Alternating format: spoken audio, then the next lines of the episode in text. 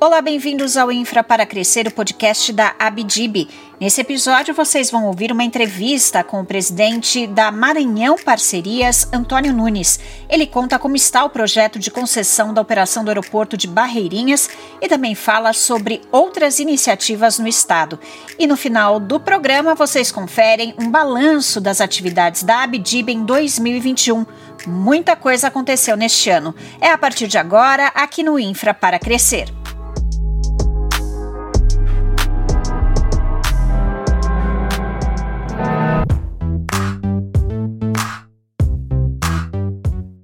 Bom, e o Infra para Crescer recebe hoje o presidente da Maranhão Parcerias, Antônio Nunes. Bem-vindo, como vai?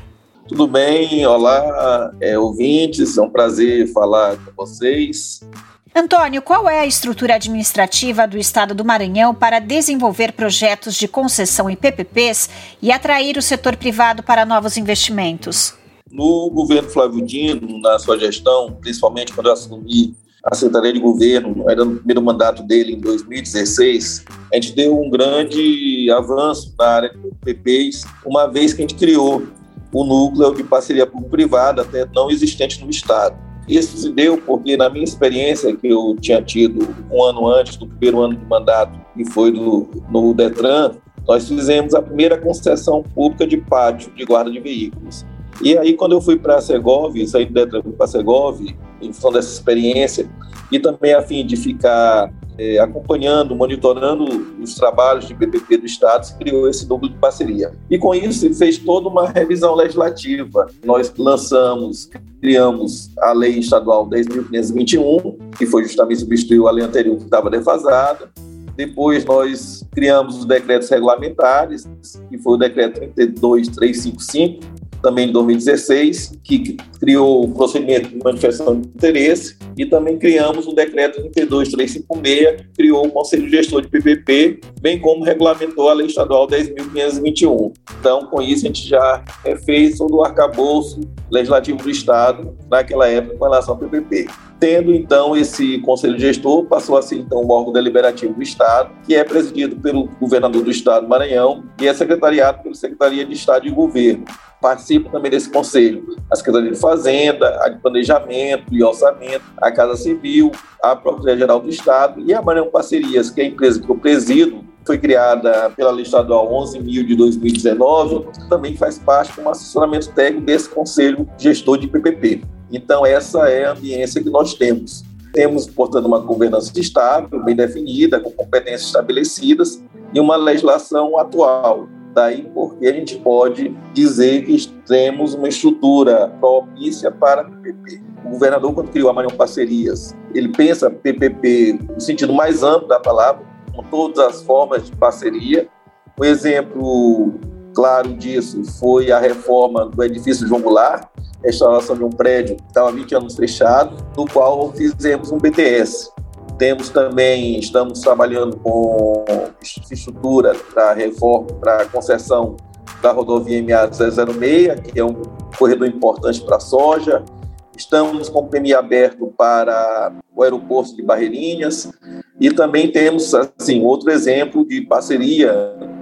Um aspecto é o credenciamento com aplicativos de veículos, né, de mobilidade, que é o através do serviço TaxGov, que atende todo o governo do Estado do Maranhão, e com isso nós conseguimos uma economia substancial substituindo os contratos de locação de veículo por esse aplicativo. Nós temos, como eu disse, um ambiente muito organizado, muito sistematizado, propício para é, a realização de PPPs. Já que você mencionou o aeroporto de Barreirinhas, eu quero aproveitar e perguntar sobre isso. O projeto de concessão da operação dele consta no livro azul da infraestrutura, uma publicação da Abdib que organiza os projetos dos estados. Como está o desenvolvimento deste projeto e o que o governo do Maranhão pretende em termos de expansão ou melhoria dos serviços? É, o aeroporto de Barreirinha, nós lançamos um procedimento de manifestação de interesse privado, cujo prazo de inscrição para autorização se encerrou no dia 1 de novembro. Tiveram duas empresas que pediram autorização e estão com prazo ainda agora de apresentar os estudos. É, tão logo os estudos justamente de modelagem, tanto modelagem operacional, jurídica, econômico-financeira, nós pretendemos dar sequência com previsão, inclusive, de lançar o edital da licitação até no início de 2022. Toda a estrutura física do aeroporto está pronta, inclusive foi inaugurado esta semana, que passou é, a estrutura física totalmente pronta. No entanto, a gente precisa seguir, primeiro, com não só para a gestão do aeroporto, como também na mudança da sua certificação, é, da sua habilitação, porque hoje ele está habilitado tá na, gabarito apenas para receber táxis aéreos. Nós queremos mudar essa certificação. Então, PMI, os estudos são justamente para a alteração da certificação e a futura gestão do aeroporto. Outra iniciativa que está listada no livro azul da infraestrutura da Abdib é o desenvolvimento de geração solar para suprir demanda da administração estadual por eletricidade. Antônio, você pode explicar para a gente os benefícios esperados e como está a evolução deste projeto? Nosso estado, né, tem uma, um grande potencial, né? A gente já tem investimento em energia eólica no litoral brasileiro, claro, aqui no Maranhão, as margens dos lençóis maranhenses, no nosso litoral oriental, seguindo o percurso da Rota das Emoções, que além de, de ser muito vento, é um lugar maravilhoso e lindo, né, que vai justamente depois de Barreirinha, dos lençóis até lá o estado do Piauí, mas ainda tem que se pensar a questão de outras formas de energia, principalmente energia que seja limpa e renovável.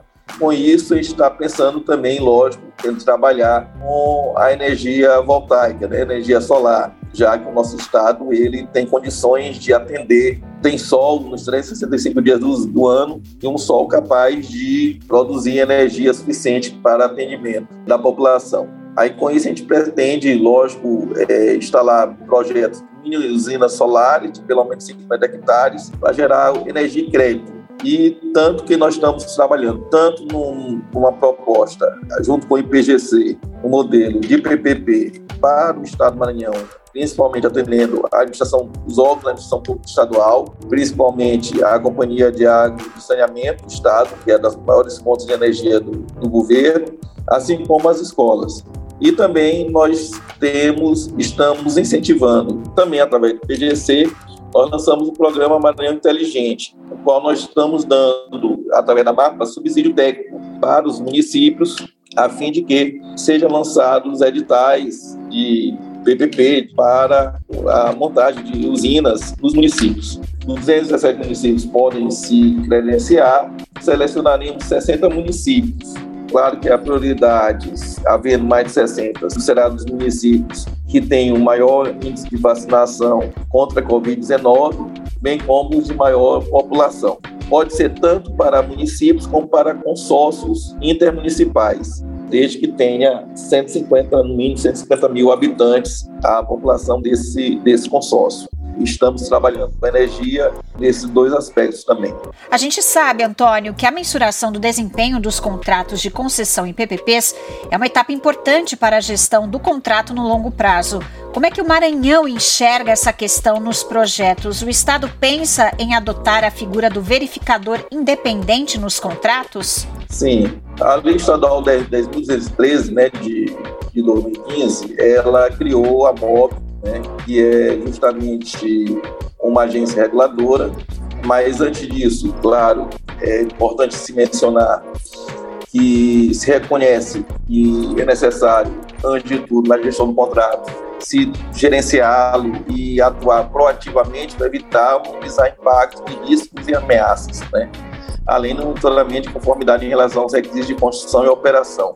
Então, perpassa por ter uma equipe de governança e de gestão daí porque os órgãos, nosso, nossa atuação conjunta com o Conselho, de, gestor, Conselho Gestor de PPP, assim como a MAPA, que foi criada justamente especializando uma empresa, uma sociedade de economia mista, especializada justamente na elaboração desse tipo de contrato. E aí, a base estratégica desses contratos que nós temos feito segue o quê? Primeiro, modelo econômico financeiro de relatórios, a gente pede também todo nosso procedimento que haja índice de aferição de desempenho, instrumentos para remediação de falhas e mau desempenho, como multas, perdas, indenizáveis, deduções. Nós também temos pedido em nossos cadernos que sejam estabelecidos procedimentos básicos para tratamento de riscos, reivindicações, alterações de litígios, inclusive definição de solução de conflito.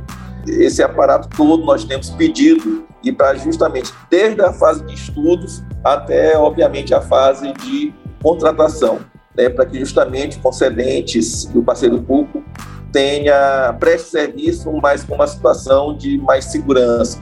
Assim como, lógico, o próprio Estado, como parceiro público, também possa exercer o seu papel também de forma segura, de, de, mensurar justamente o bom desempenho desse parceiro privado. E aí, portanto, é importante falar, de fato, ter um verificador independente, no qual a gente pensa incluir camada de diligência de gestão do contrato, justamente para, é, nessa, nessa carteira de projetos, justamente para evitar desperdício, né, se evitar desvio de finalidade ou até mesmo de recurso na execução dos contratos. Vou dar um exemplo também, a Maranhão Parceria, ela está sendo responsável pela implantação da loteria estadual, embora não seja infraestrutura, mas é uma matéria tanto quanto importante e de grande porte. Nós fizemos um PMI e nós estamos, inclusive, na fase, é, no período de credenciamento. Nós faremos concessões múltiplas, plurima, uma concessão plurima, é, vários operadores. E um dos aspectos que nós estabelecemos para, como verificando independente, é que todos os operadores, todos os credenciados, todos os concessionários deverão ser submetidos a uma auditoria independente é, através de auditores que serão credenciados pela MAPA. Ou seja, logo em janeiro nós iremos abrir um credenciamento de auditorias independentes e as credenciados, os operadores lotéricos que se credenciarem estarão, serão submetidos anualmente em sistema de rodízio por essas auditorias que serão credenciadas pela MAPA. É, isso é um exemplo de como de uma atuação prática, efetiva de um verificador independente na execução contratual. E esperamos, acreditamos que esse modelo dará muito certo e com isso servirá como laboratório para outras experiências. E o Maranhão tem uma agência reguladora, então? Sim, nós temos, temos a MOB, né, comecei a falar, que é a lei, a lei estadual 10.213, que é a Agência Estadual de Mobilidade Urbana e Serviços Públicos, e que ela, em 2017, ela incorporou as atribuições da SEMA, que era a Agência Reguladora de Serviços Públicos do Maranhão. E ela tem, é, inclusive, tem um projeto de lei é, em estudo, eu sei porque até o tempo eu estava acumulando a presença da Companhia de Gás do Maranhão também, e junto com a MOB, a gente estava tratando, fez um projeto, um estudo de uma regulamentação, uma renovação da regulamentação da atuação de, como regulamentadora dessa agência, que é a MOB. Falando um pouco agora da área de saneamento básico, diversos estados estão organizando unidades regionais com municípios para conceder os serviços de água e esgoto para iniciativa privada em projetos com maior escala e atratividade, reunindo cidades maiores e menores. Muitos estados também já licitaram ou estão estruturando projetos regionais de saneamento com muitos casos de sucesso. O estado do Maranhão, Antônio, está conduzindo alguma iniciativa na área de saneamento básico? Sim, está. É, com a Lei 14.026, 2020, né, a Lei de Saneamento, é, foi criado um comitê de estudo sobre o novo marco regulatório de saneamento básico do Estado do Maranhão, qual, inclusive, a Maranhão Parceria tem assento, e que integrou diversas secretarias e órgãos do Poder Executivo, é, justamente para debater políticas públicas do Maranhão nesse aspecto. Como resultado, foi proposto já uma proposta de lei complementar, número 08-2021, que estabelece micro-regiões de saneamento básico. Esse projeto de lei, de lei complementar, foi criado a partir de estudo desse comitê e concluíram, através de um estudo de viabilidade técnica, pela criação de quatro micro-regiões do Estado, com sede nos municípios de Caxias, Imperatriz, Santo Inês e aqui em São Luís. Esse projeto está em debate na Comissão de Meio Ambiente da Assembleia Legislativa do Estado, inclusive vem realizando audiências públicas em vários desses municípios. Estamos nessa fase né, de discussão de audiências públicas, discussão com a sociedade sobre esse projeto de lei complementar, no qual cria quatro micro-regiões do Estado de saneamento básico. Tá certo, este foi o presidente da Maranhão Parcerias, Antônio Nunes. Muito obrigada pela entrevista. Eu que agradeço e nos colocamos sempre à disposição da BDIB para prestar esclarecimentos, como também para divulgar nossos projetos